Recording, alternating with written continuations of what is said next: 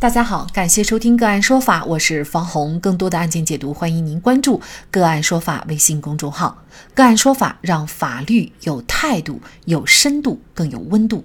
今天呢，我们跟大家来关注司机驾车撞击持刀行凶者为何属于正当防卫。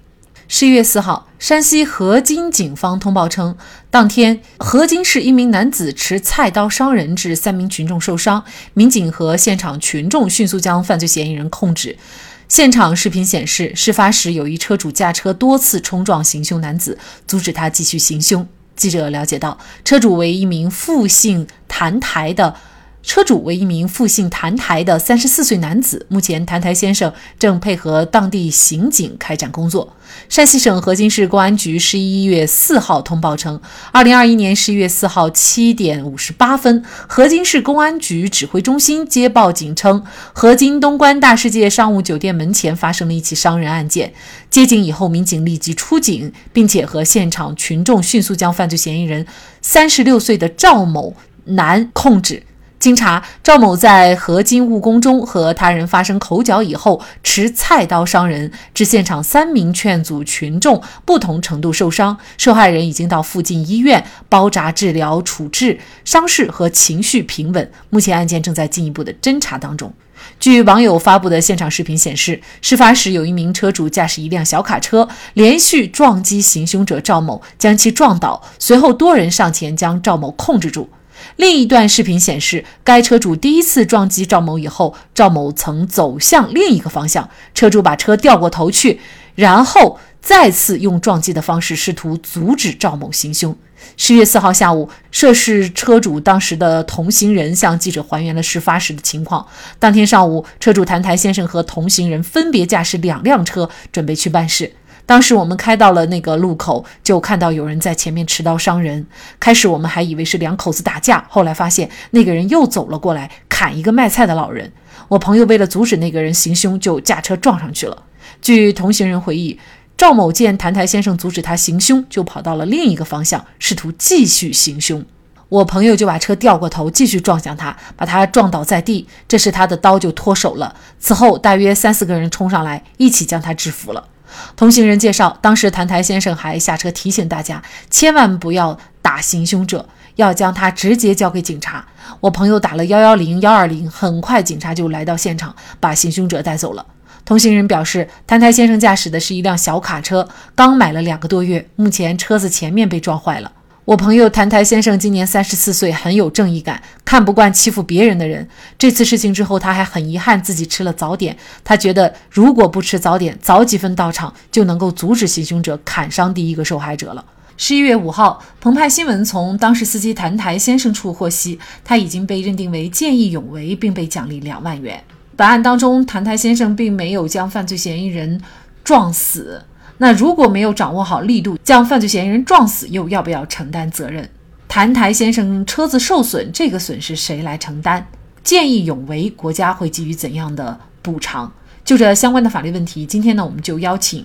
江苏天尼律师事务所专业刑辩律师傅世峰和我们一起来聊一下。傅律师您好，啊，你好，方老师。非常感谢傅律师啊，应该说呢，这位驾驶员的行为啊，确实让我们感觉到非常的敬佩，不顾自己的安危以及可能承担的这个法律责任，果断的去制止犯罪嫌疑人。这个事情出来以后呢，他的这种行为哈，被认定为正当防卫。正当防卫难道不是说对自己进行伤害的时候，呃，要出于保护自己进行的一些反抗行为？但是像本案当中这位驾驶员，他。是保护别人，也就是这个行凶者其实并没有伤害到他，他主动去呃采取一系列的制止行为，那这种为什么也会认定为正当防卫呢？那么第一个层面呢，我们刑法第二十条明文规定的，结合本案，谭台先生呢为了使他人的生命安全免受正在进行的不法侵害，而采取驾车撞击的方式去制止这一不法侵害。因此，对不法侵害人造成损害的，仍属于正当防卫，不负刑事责任。同时呢，持刀砍人这一不法侵害行为虽被暂时制止，但不法侵害人仍有可能继续实施暴力侵害的现实可能性。他被撞倒了以后，他仍然可以拿起刀去砍别人，所以应当认定为啊不法侵害仍在进行中，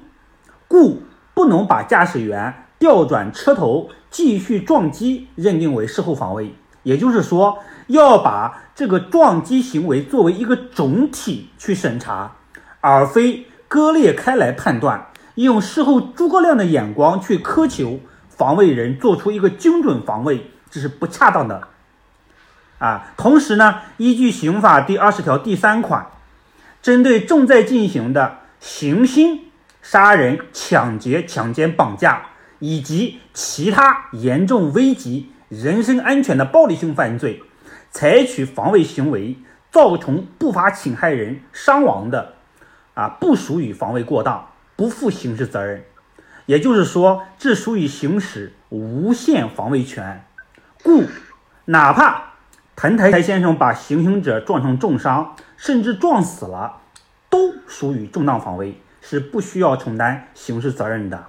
那么第二点呢，也要看到近年来引发公共舆论关注的河北涞源入室反杀案、云南丽江退伍女兵唐雪反杀案，特别是陕西省王浪酒吧反杀案，我们注意到。王浪在用啤酒瓶啊捅刺之前，曾经七次啊陪笑求寻衅者放过。然而，陕西高院的终审判决却认定王浪成立故意伤害罪，因考虑到防卫过当，才减轻处罚，最终被判处有期徒刑五年。所以，我的个人感受是在我们的刑事司法实践中啊，重当防卫制度有沦为僵尸条款的。不良倾向，当然，最高司法机关也通过指导性案例及司法解释的形式，试图厘清正当防卫认定的边界。那么第三呢，就是换位思考一下，假如说我在现场，虽然熟读刑法十几年，但是我没有驾驶员的勇气，这一点我很清楚，因为我也怕，怕控制不好车速，怕撞死了行凶者后啊。被认定为防卫过当，怕行车记录仪突然坏掉而无法自证清白，所以对比之下，本案中的谭台先生采取驾车撞击的方式来行使这个无限防卫权是非常勇敢的，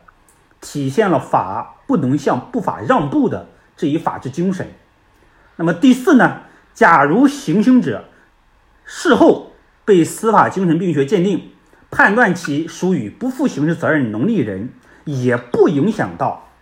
谭台先生正当防卫的认定，因为刑法不可能要求防卫人像刑事审判庭的法官那样精准评估行凶者的精神状态。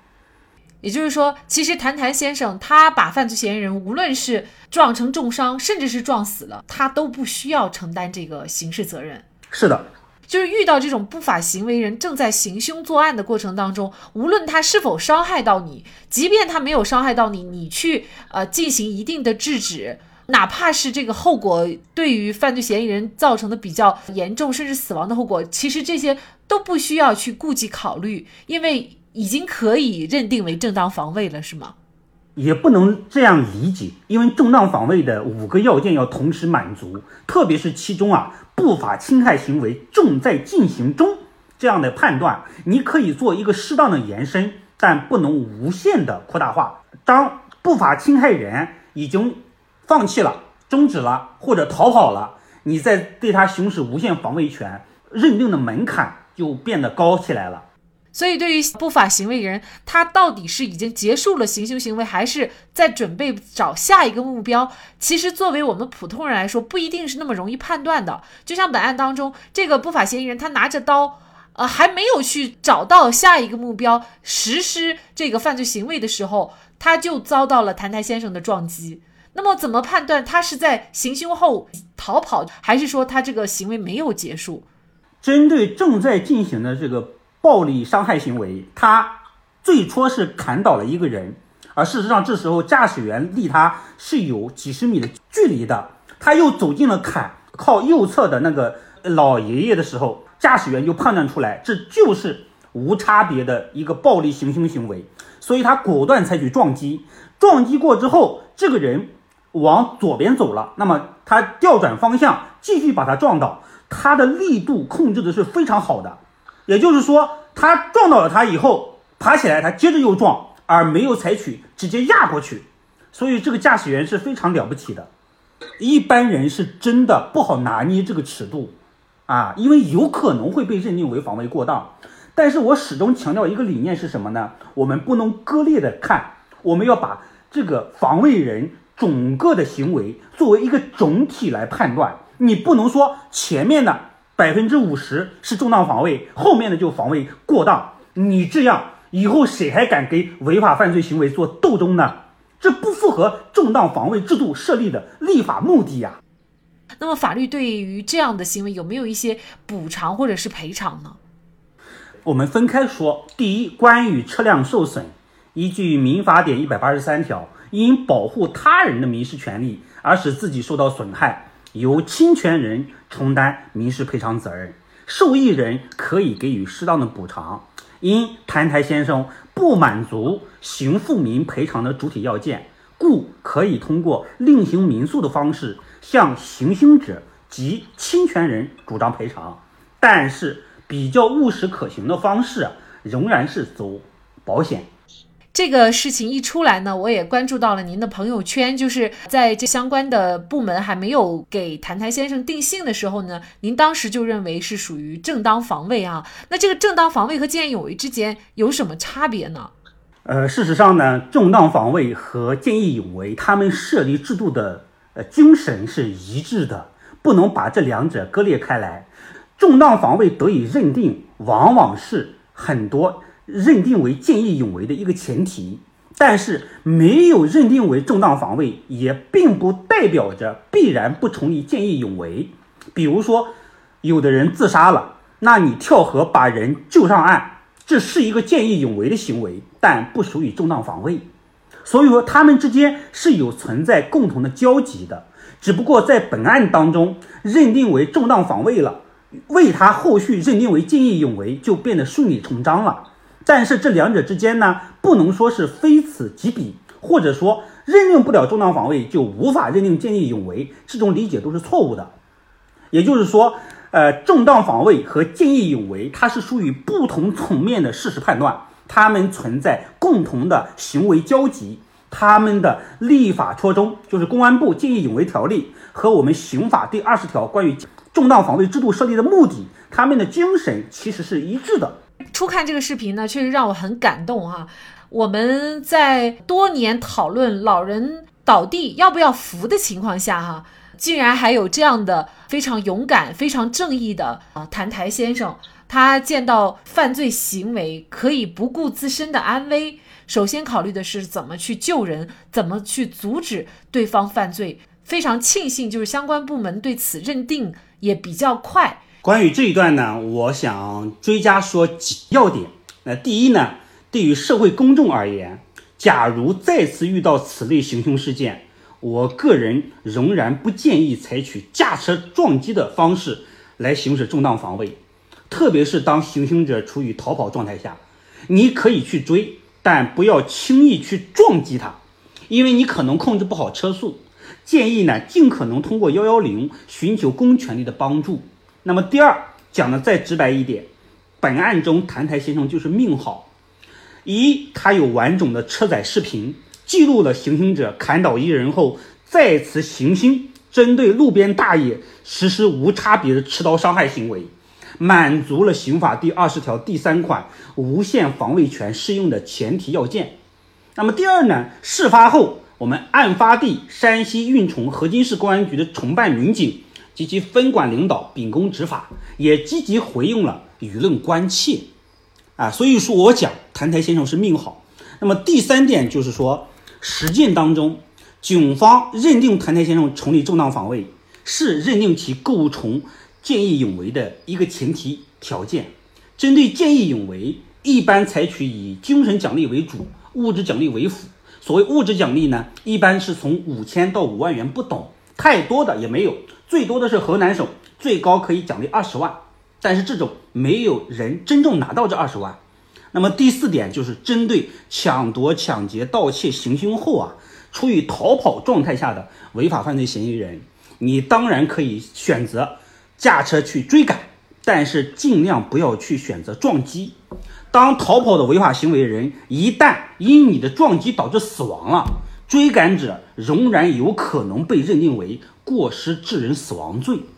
所以呢，我们大家在见义勇为的时候，或者帮助别人的时候呢，还是需要掌握一些度。作为辩护律师啊，也奉劝一般国民，勇敢固然是宝贵的，但一定要掌握好正当防卫行使的界限，防止反被其伤。我个人建议留意以下几个细节。第一点呢，就是要准确理解“不法侵害正在进行”这八个字，因为防卫行为。必须要针对不法侵害者本人进行。第二点呢，原则上来说，斗殴无防卫，除非一方突然的暴力升级。暴力升级的手段仅限于凶器，比如砍刀、尖刀、枪支或爆炸装置。在多人打架斗殴的情况下，一方先动手后动手的一方所实施的所谓反击他人侵害行为的，不属于正当防卫。那么第三，在入室入户后，因言语冲突所发生的搏斗致死，要重点审查入室的具体手段，是属于和平进入还是暴力破坏进入，是否成立非法侵入公民住宅罪。那么第四，引申一点，如果遭遇派出所民警的口头传唤，建议选择配合，不要做出暴力抵抗。我们的刑事司法实践尚未建立。风可进，雨可进，国王不可进的这样一个理念，你的暴力抵抗很可能会涉嫌妨害公务或暴力袭警罪。那么最后一点就是不允许事先设套后引诱对方来暴力加持，然后进行所谓的正当防卫。这事实上因此导致啊侵害人死亡的，有可能成立故意伤害致死罪。呃，这一点。我们要特别提醒，因为我们的现实司法实践当中，烟台法反反杀案就是一个很典型的这样一个一个现实摆在面前。傅律师的这些建议呢，应该说非常的实用，也很有价值。但是如果让我们每一个人都在行凶前都要做到像法学专家一样去思考问题，又确实有些强人所难了。近些年，最高检也公布了多起正当防卫案件，一再强调法。不能向不法让步的理念，这也为咱们基层的检察机关办理案件提供支持，同时也在社会中弘扬了追求正义和正气的精神，不至于让英雄流血又流泪。好，在这里再一次感谢江苏天宁律师事务所专业刑辩律师傅世峰。更多的精彩案件解读，欢迎您继续关注我们“个案说法”的微信公众号。如果您有相关的法律问题，也可以添加幺五九七四八二七四六七的的微信号向我们进行咨询和交流。感谢您的收听，我们下期节目再见。